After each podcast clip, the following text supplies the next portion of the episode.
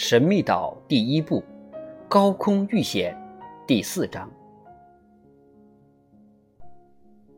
这时，记者让水手待在原地，他立即顺着几小时之前那布所走的方向，攀上悬崖，绕过峭壁，很快便不见了踪影。他是急切的想弄清工程师的下落。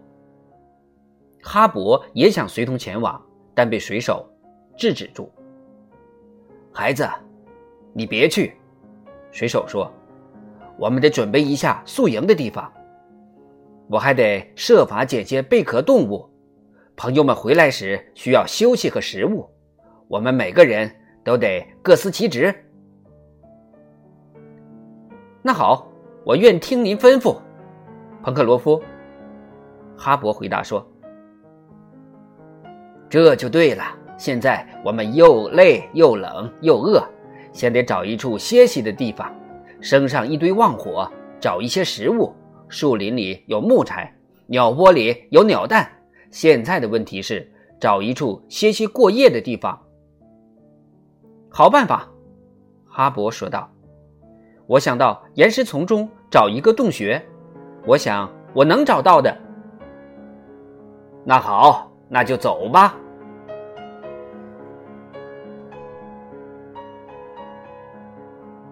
二人在巨大的石壁脚下走着，由于海水退潮，大部分沙滩都已显露出来。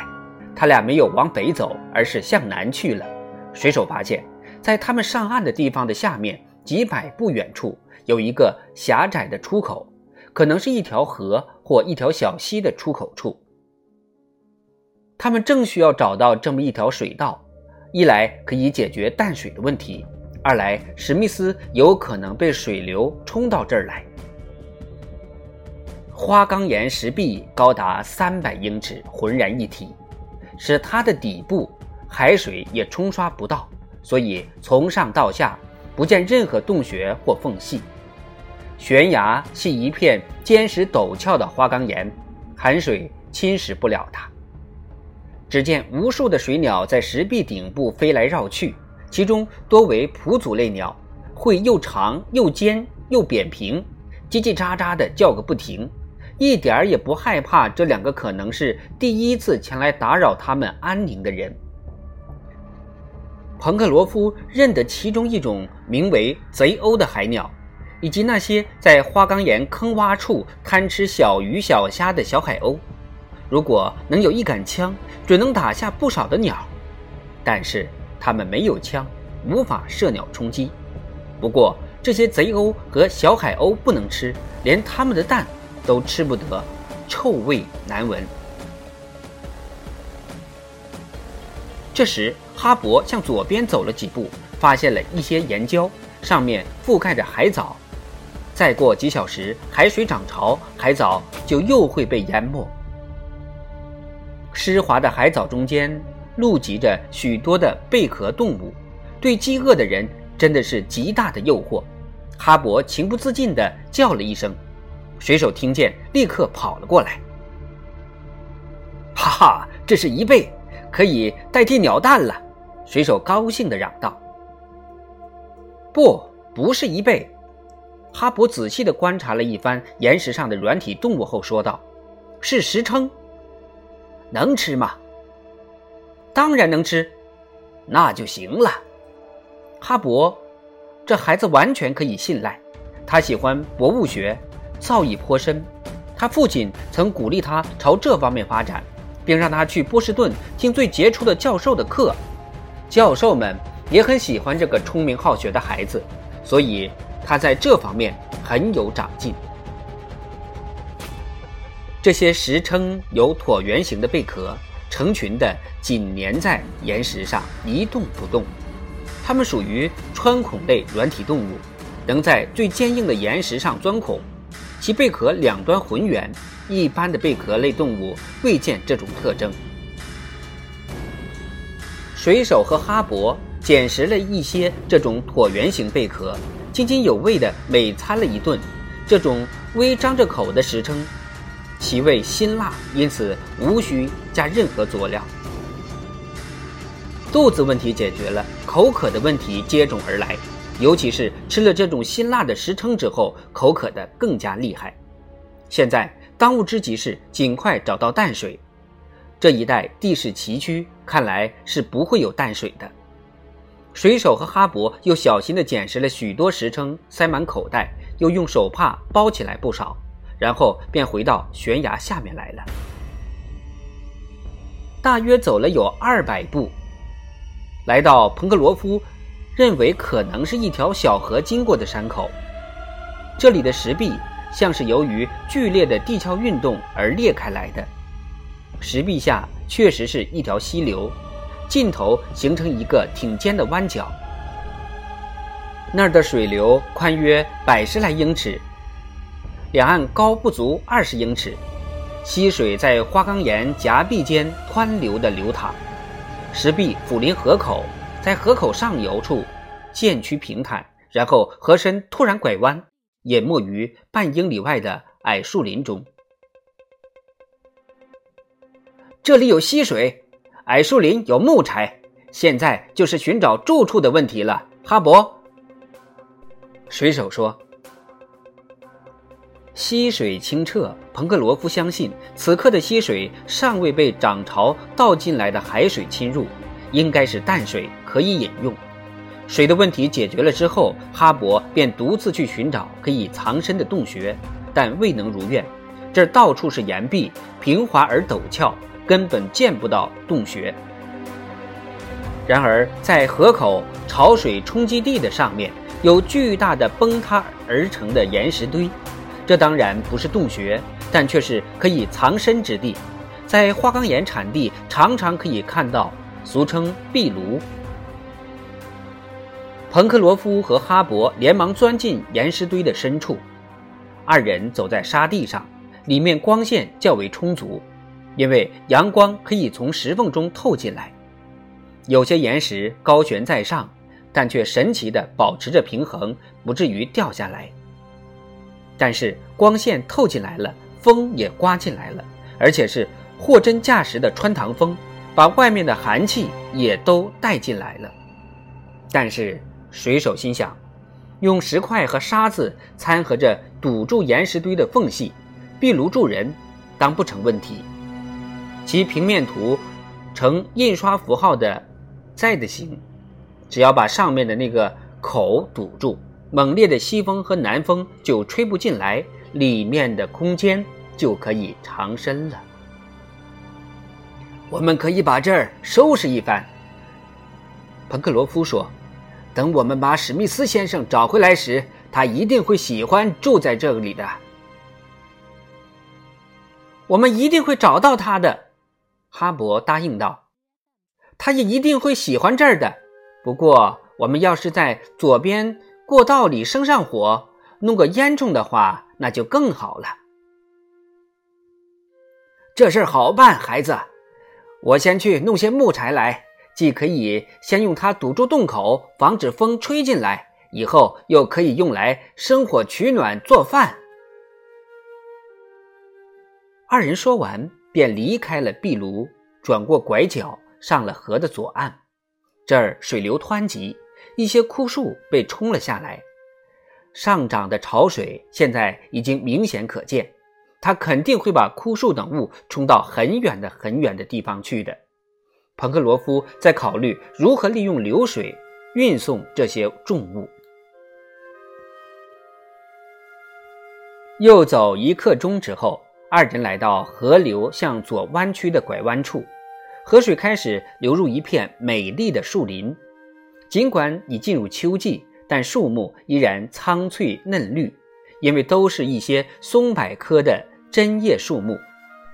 全球各地，从寒冷的北方直到热带地区，无处不长满着这种松柏科的树木。这位年少的博物学家尤其识得清香味四溢的喜马拉雅雪松，在这些美丽的树林之间，还夹杂着棕树丛，向四周伸展着它们浓密的伞盖般的树枝。彭克罗夫走在深草丛中，只觉得脚下的枯枝败叶发出啪啦的声响，如同鞭炮声。孩子。水手对哈勃说：“这些枝可以当做我们的柴火，这是我们眼下最需要的了。”那我们就把它弄回去吧。哈勃边说边开始动起手来。枯枝满地皆是，随手拾来，但却得考虑如何运回去的问题。枯枝都很干燥，燃烧起来很快，所以多运些才是。哈勃觉得光靠他们两个人是怎么也运不够的。唉，水手叹息道：“要是有辆大车或一条船就好了。”那就利用河水吧，哈勃说。好，我们来打造一个木排，把这条河当做我们的自动运输线。但现在正在涨潮，运输方向正好相反。哈勃说：“那就等退潮再说。我们先来做木排。”水手提议。哈勃跟随彭克罗夫身后，二人朝树林外边的河边走去。他俩尽各自所能，尽量多扛些成捆的木柴。陡峭的河岸边也有大量的枯树枝，这儿的草丛可从来没人踩踏过。水手开始编扎木排，河岸的一部分突入河中，水势受阻，减缓，形成一个小水湾。二人用枯藤。捆扎住一些大木头，做成了木排，放入河中，然后把捡拾到的木柴全部推到木排上去。一个小时的功夫，一切准备完毕，只等退潮，把系于岸边的木排放下去。离退潮还有几个小时，二人商量一下，决定爬上高处，踏勘更大一些的地方。在河流拐角处二百步开外，峭壁因崩塌，一端往下倾斜，形成缓坡，延伸至树林边缘。这儿像是一个天然梯子，二人开始往上爬去。不一会儿，便登上了顶部，走到可俯视河口的地方。他们一眼就看到了他们在十分危险的情况下曾渡过的海洋。他们激动地望着发生过灾难的海岸北部地带，工程师就是在那儿失踪的。他们以目搜索，希望能看到气球的残骸，能看到史密斯仍攀爬在那残破的气球上。但是眼前呈现的只是茫茫的大海，空旷辽阔，岸边空空如也，连纳布和斯皮莱都没去那儿。也许此刻他们也在很远的地方，根本看不见的。我觉得像史密斯先生这么坚强能干的人，是不会像常人那样被淹死的。他想必是在某处岸边上了岸。您说是不，彭克罗夫？哈勃说。水手忧伤的摇摇头，他觉得可能已无望再见到工程师了。但又怕伤了哈勃的心，便说：“那当然，那当然，我们的工程师是个能人，总能化险为夷，安然无恙的。”二人又仔细地观察起海岸来，只见下面是一片沙滩，向外延伸，直到河口右边，被翻滚着的浪花阻遏住。海滩边裸露的礁石丛，像是卧着的两栖动物群。礁石岸外，大海茫茫，在阳光下闪烁不定。南面的水平线被一突出之尖海角挡住，看不出陆地是顺着那个方向延伸，还是伸向东南或西南，使海岸形成一个长长的半岛。海湾北端，海岸沿着弧线伸往很远的地方，那边的海滨地势平坦，没有悬崖峭壁。只有退潮之后显露的一片沙滩。二人转身向西边走去，首先看到的是六七英里外那座顶端积着皑皑白雪的高山。从离海岸两英里处直到层层斜坡，生长着大片大片的树木，许多的常绿树点缀其间。看着一片翠绿，让人心旷神怡。从树林边缘到海边，是一溜平原台地，零星杂乱地长着丛丛树丛。左边小河流水穿过林中空地，河水似乎是从山岭支脉间流出来的。在水手系薄木排处，河水开始从两边巍峨的花岗岩石间流出。左边石壁陡峭险峻，右边石壁则渐趋倾斜。整片石壁变成一块块的岩石，岩石又变成石子儿，石子儿又变成沙砾，一直延伸到海角尽头。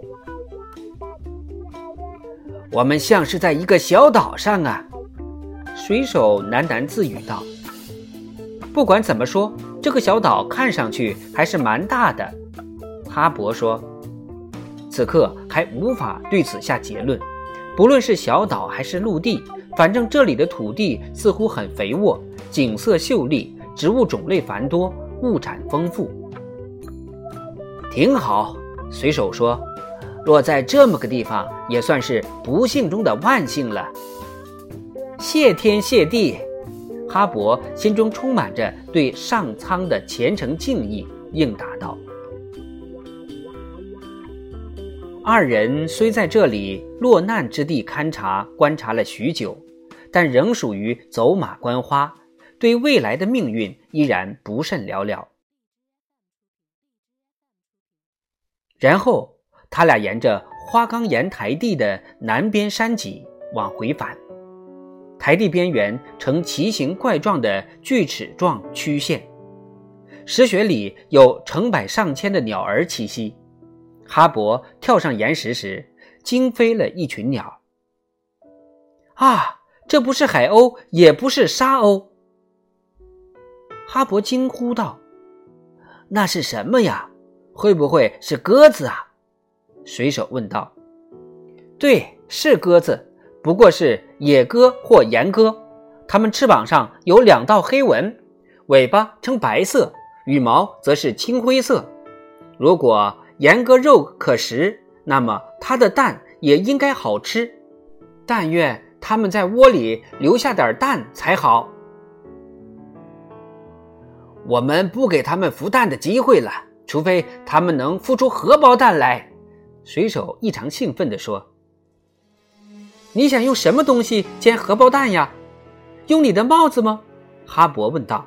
“天哪，我可没那么大的本事，孩子。”顶多也就是吃点煮鸽蛋罢了，再坚硬的蛋，我也得把它煮熟了。”水手回答道。二人仔细地搜索着石壁的孔隙，还真的在一些缝隙中摸到了一些鸟蛋。他们连忙捡拾，弄到几十个，包在水手的手帕里。海水眼看就要涨潮了。二人从山上下来，朝河边走去。当二人走到小河拐弯处时，已是午后一点钟了。河水已经转潮回头了，因此必须立即趁退潮之机把木牌送到河口。彭克罗夫不愿筏上无人，任其随水漂流，但又不想上到木牌上去撑，因此他便用枯藤编结制成一根绳子。长有数米，他把这条枯藤长绳一头系在木牌后部，另一头攥在自己手中。哈勃则用一根长杆把木牌撑顶出去，漂浮在河中。放牌圆满成功，木牌上的大量木柴顺水而下。河岸陡峭，河水应该较深，木牌不致搁浅。大约两点钟光景。木牌已经流到河口，离壁炉只有几步远。